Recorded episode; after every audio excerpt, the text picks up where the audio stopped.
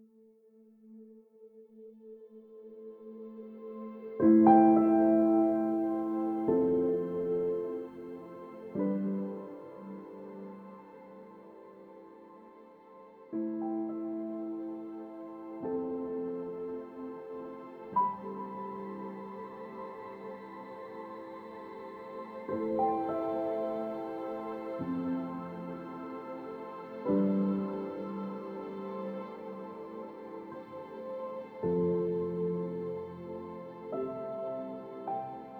诸位听友，大家好，欢迎您收听《硬核公园》，这里是奇事儿，我是莲儿。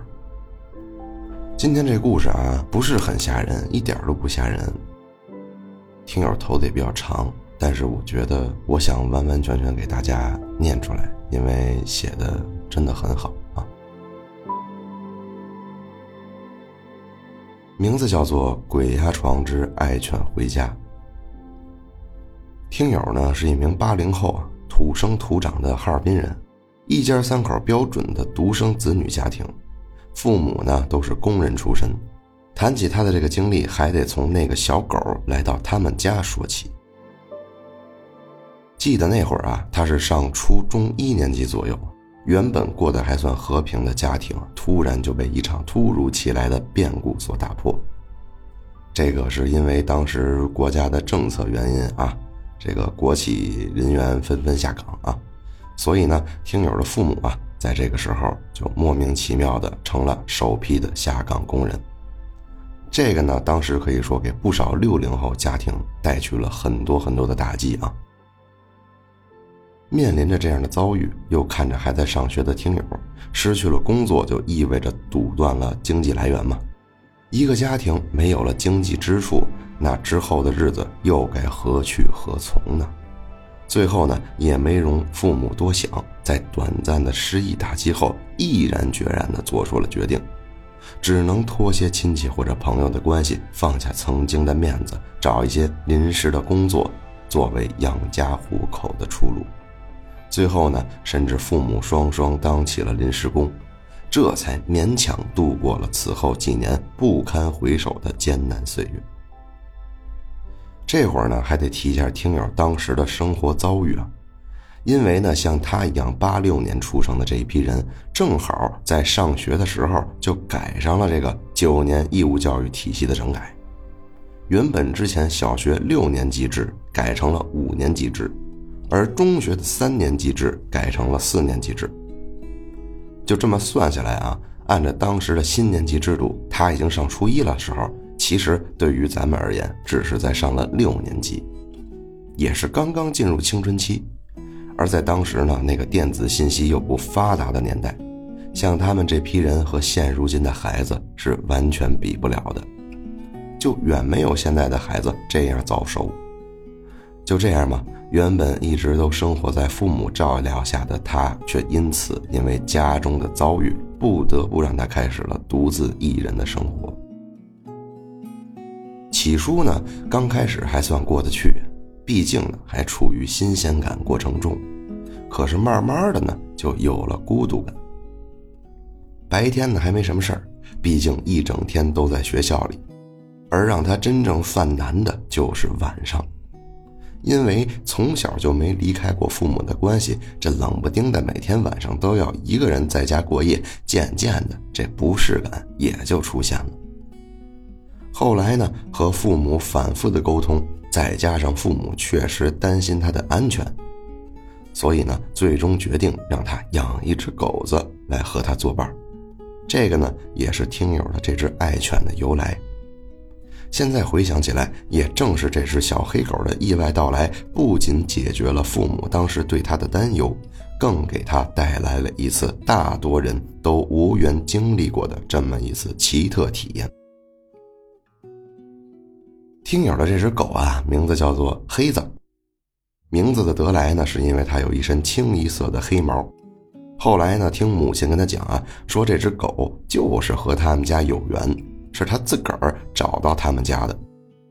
经过呢，大概是这样啊，这只狗呢，是他二姨邻居家的一只母狗生下来的。来到他们家的时候，也是刚刚会走路。狗妈妈呢是散养的。所以也不知道这狗的爸爸是哪位。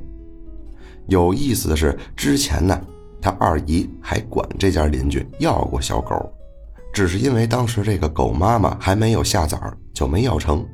可是好巧不巧的，就是突然有这么一天，他这二姨呀，在这个外屋那儿就那么晃悠，就看见进来了一只小黑狗崽儿，也不叫也不跑，就摇着尾巴在屋里溜达。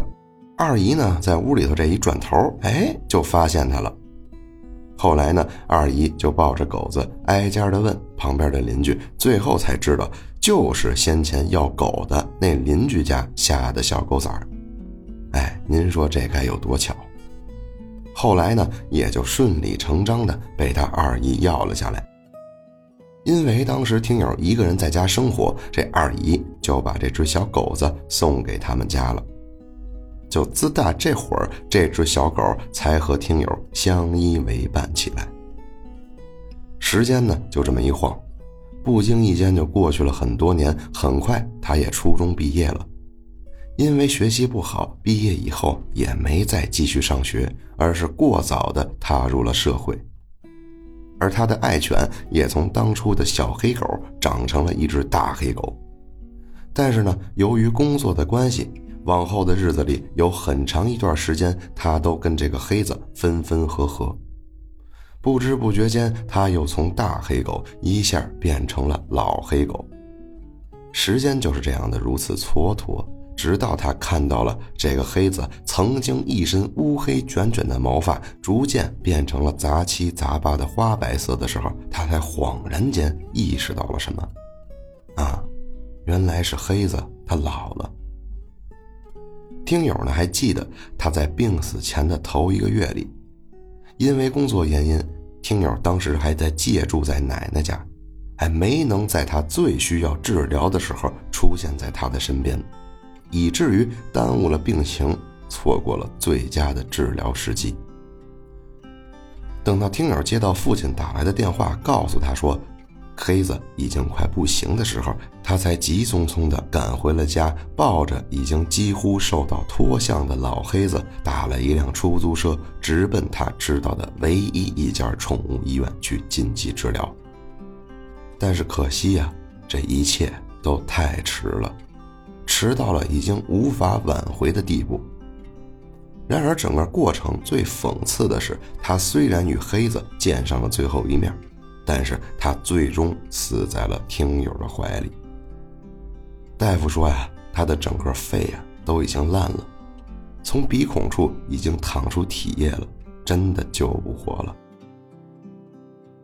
生命的最后一刻，听友咬着牙签下了安乐死的执行书。他还记得笔没有放下的时候，眼泪就已经夺眶而出了。真不知道这是上天对他的怜悯，还是对他的惩罚。那感觉就好像是他亲手杀死了一个他从小养大的孩子一样。对于当时只有二十岁的他，人生第一次感受到了什么叫痛彻心扉以及后悔莫及。一切结束之后呢，他和父亲将黑子埋藏在了一个离家不远的小河沟的土坡上。最后呢，填土的时候扔下了一根他生前还没吃得上的火腿肠，接着就放声大哭。时间呢，就这样伴随着怀念，渐渐的过去了十年。原来的老房子也经中介公司卖了出去，听友也搬进了新家。曾经那条并不十分干净的小河沟，也被城市建设改造成了一条清水河。以前呢，还能偶尔回去看看黑子，后来既然觉得早已入土为安，想着可能脱胎转世的心，也就慢慢的放下了。十年里啊，他让自己慢慢放下这个心结，也多了一个习惯。就是每天晚上，只要他在家睡觉，那他必定会将黑子的照片放在他的枕边，好像黑子还在一直陪伴着听友一样。直到那一晚发生了一件事儿之后，他才改掉了这个习惯。正因为这件事儿，他才意识到，原来这十年里他都未曾走出过这个心结，也没有真正的放下。事情呢，发生在二零一八年的年末，剩下的还有不到十天的时间，就是新年元旦。东北的年味儿啊，要早于其他地方。刚开始沉浸在新年祥和的气氛中，他却在一天夜里经历了这样一件事儿。在日记里啊，他写到的那是十二月二十二日晚到二十三日凌晨之间。熟睡之中的他呀，不知道为什么突然就醒了过来。当时呢，迷迷糊糊也没太在意，以为只是正常的失眠。眯了眯眼睛，向对面墙上看清楚，看到挂表指针指向了十点二十左右。原来照他睡觉的时候才过了一个小时。就当他准备继续睡觉的时候，忽然间。他被屋子里传出的一连串声音惊了一下，这心脏呢猛然间也翻了一下，霎时睡意就没了一半。此时呢，他的大脑频繁闪出一个疑问：这大晚上这屋子里怎么会有类似于脚步的声音啊？紧接着，大脑通过神经元啊传递给身体，下意识的反应就是想侧头，想看一眼他的屋子里有什么。可是呢，和大多数鬼压床的人一样，除了眼睛可以朦朦胧胧的张开之外，也就剩下大脑还能半醒不醒的可以思考。这个时候，身体四肢根本就使不上劲儿，就感觉身体像是被水泥封住了一样。虽然此前的人生里啊，他在身上并没有发生过什么灵异事件。不过呢，这民间俗称的鬼压床也偶尔出现过，只不过小的时候居多，长大了很少再发生。这个时候，听友还给大家普及了一下啊，鬼压床和睡觉演着了这两种啊很不一样。睡觉演着了呀，是睡觉的时候被子太厚，或者是手臂压在了胸口，又或是翻身的时候不经意压住了手臂。致使呢呼吸循环受阻不畅所导致出来的这么一个睡眠障碍现象。这个现象的出现呢，大多会导致梦魇。在梦里你是清醒的，知道自己在做梦，但是很快就想醒过来，可是怎么都醒不过来，很想这个时候有个人能把你叫醒，或者是期盼能有一个外界的声音把你从梦中惊醒。而鬼压床呢，似乎发生的时候，睡眠者不是在梦里，而是类似于浅睡眠清醒的状态。也就是说，很多鬼压床的人是可以睁开眼睛的，大脑也可以思考，只是身体和四肢无法动弹。科学上大概的解释的意思啊，就是人在深度睡眠或者是快速眼动的时候，突然清醒，大脑一下回到了浅度睡眠。因为大脑传递信息的速度要比身体运动神经传给四肢的速度要快，所以导致大多人出现鬼压床的时候，只有大脑是清醒，而四肢是麻木的。呃，听友知道自己可能遭遇了鬼压床之后呢，也冷静不少。但是让他焦虑的是，这个声音又是怎么回事呢？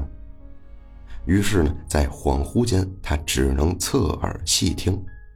奇怪的是，这声音越听越熟悉，甚至于他都没加思索的就给了一个令自己都不敢相信的答案。这，这不就是黑子生前在屋里走路的声音吗？因为黑子呢是马尔济斯犬，这种狗呢除了生性活泼淘气以外，还很护毛和护食。特别是它的脚指甲长长的时候，从来不让它们给它修剪，所以走起路来总会有这种啪嗒啪嗒啪嗒的声音。正是因为这个原因，有很长一段时间，他都被关在阳台睡觉，因为邻居总是抱怨他们家狗子晚上走路声音很大。那么，对于这个声音的出现，他就接着冒出了一个怪异的想法：难道是黑子回来找听友了？他是知道我们以前不在以前的老房子，搬进了现在的新房子，来特意找听友的吗？此时呢，听友早就睡意全无了，鬼使神差的带着一个试探的心理，在心中默默的问着：“黑子，是你不？是你在屋里走道吗？”曾经多少个孤独而又害怕的夜晚，都是黑子趴伏在他的身边陪他一起睡去。想到这儿呢，听友也控制不住心里的激动，于是，在心里大喊：“黑子，黑子，是你吗？过来呀！”紧接着，不可思议的事儿就发生了。听友感觉有个东西就真的上床了，还沉甸甸的靠在了他身边。当时呢，有很明显的重量感。先是感觉床边一沉，然后就是有个重量往他身上一靠，感觉非常真实。那一刻，听友彻底傻了，完全不敢相信当时正在发生的事儿到底是真实的还是在梦里，只能傻傻的躺在床上一动不动的去让自己去相信这件事儿是真实发生的，让自己别怕，相信这是他的黑子回来看他了。就这样劝慰着自己，而后呢，也什么都没做，只是那样静静的躺着，看着对面墙上的月光投影出来的影子。有那么一瞬间，他恍惚的发现，那些原本应该是落地衣架和电脑桌的影子，默默的变了，变成了他曾经住过的老房子里那套父母结婚时手打的组合柜。他慢慢的闭上了眼睛，也没有了先前的紧张与焦虑，而是仿佛就置身于曾经的家里一样，静静的、幸福的睡着了。而当他再次睁开眼睛的时候，已经是第二天的凌晨，淡淡的日出照亮了整个房间，慵懒的动了动身体，发现这会儿已经恢复了正常。也没有马上起床，而是转过去看了一下自己的身边。可惜啊，身边什么都没有。回头再看墙上的挂表，时间竟然是昨天晚上他惊醒时的十点二十。这个时候他才知道，哦，原来是钟表停住了。但是通过这个时间，他再一次的印证了他昨晚的经历是真实发生的。如果当时他没有真的清醒过来被鬼压床，那么昨天晚上又是怎么看见这墙上的挂表是十点二十呢？就这样，一场意外而又让他觉得温馨的一次鬼压床的经历，也就此解开了他尘封十年的心结。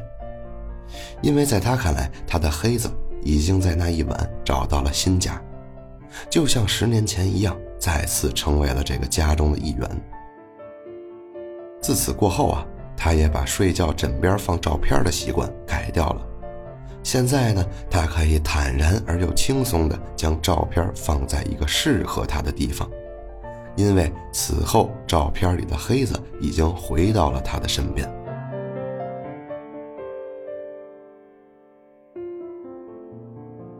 至此，他的这个灵异经历就算结束了。